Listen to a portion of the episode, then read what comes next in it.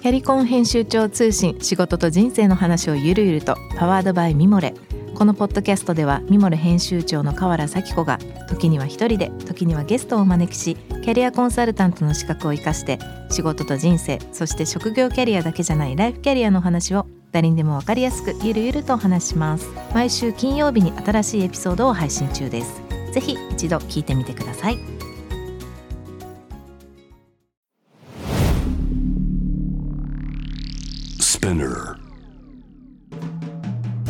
ナビゲーター中道大輔です。Vision to the Future with f o r Japan このポッドキャストは物事人の魅力を引き出すことで日本のカルチャーの価値を再定義し世界と共有するコミュニティプログラムです。ショートコンテンツ Vision to the Future Stories と題して毎週水曜日金曜日に Forbes Japan よりピックアップしたニュースをお届けしております。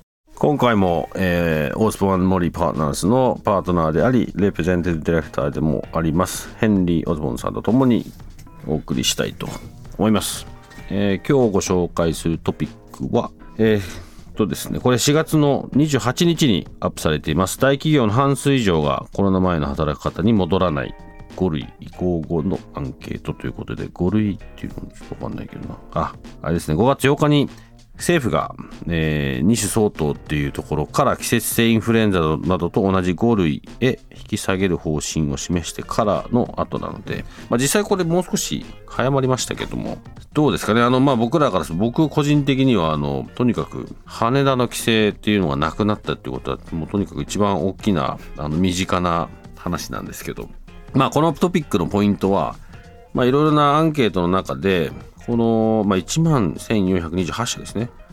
帝国データバンクの方から発表された内容ですが、まあ、このトピックは全体の半数以上の企業がコロナ前の働き方には戻らないということで話されてます。ただこの僕が気になるのは逆でこのトピックを見るとですねそのそのまあ半数以上はそう思ってるんですけどただ同じように約4割39.1%の会社が新型コロナ前と同じ状態になるだろうと答えてる。4割ですよ。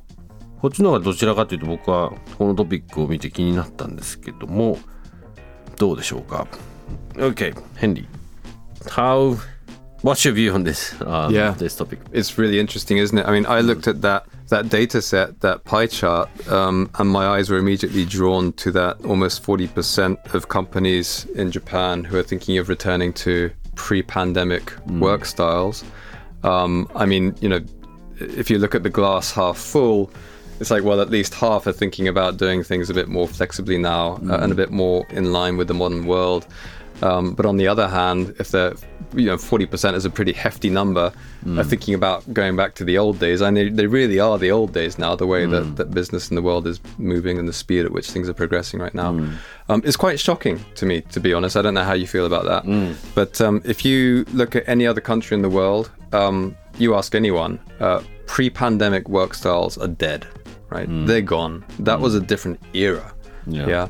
And people have realized over the past three years that uh, you can get your work done uh, very differently uh, in a highly effective way and actually be more productive mm. if you mix it up a bit.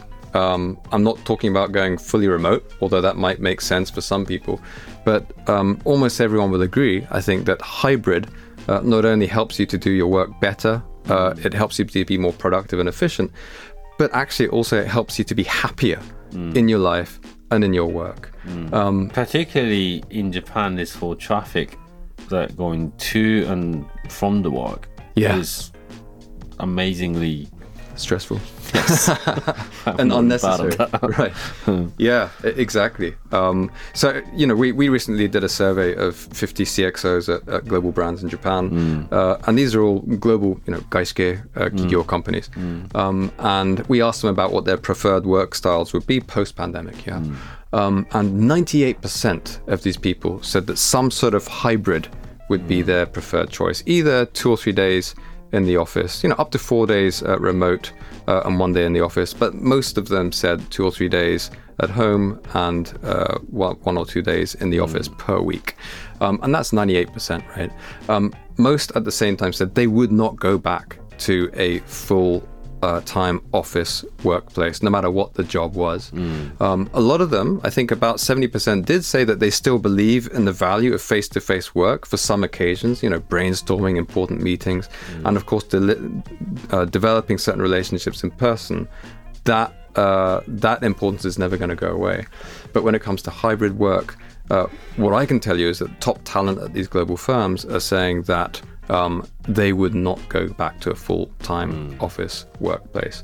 Um, so I do wonder about these big Japanese organizations that are saying, you know, it's time to get back to work five days a week, uh, and you can basically erase from your minds what happened over the past three years. Uh, particularly because young people now they're more savvy. Um, I think they, they have a bit more confidence and a bit more I- of an idea of what they want to do and how they want to work, particularly when it comes to how it impacts on their life. Mm. Right. So what I think you will see happen is that these Japanese organizations that are going back to the old era, they're basically going to lose their workforce. Mm. You know, they are mm. going to have trouble attracting young talent into their workplaces, and their talent are going to go elsewhere. Um, and what you see historically is that it's the talent that shapes the workplace, mm. yeah, not the other way around, No. right? Um, so you got to listen to them, and mm. I don't see these big Japanese corporations listening to their employees. They're going to have a mm. pretty unhappy, therefore, by implication, unproductive uh, organizational environment moving forward if they really are doing what they say they're going to do. Interesting.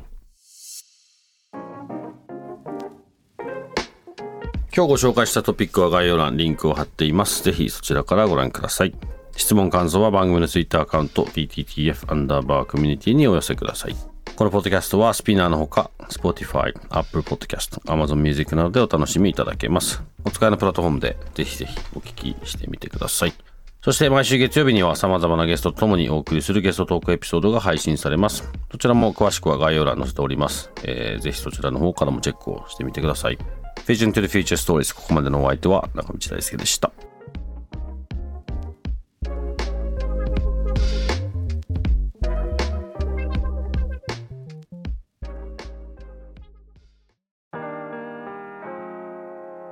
美容家の神崎めぐみと編集者の大森洋子でお届けする雑談ポッドキャストウォンと私のお名前なんての？ふと私って誰なんだ？と自分がぐらついてしまうそんなあなたと毎日を楽しくするサバイバル術を一緒に考えていきます。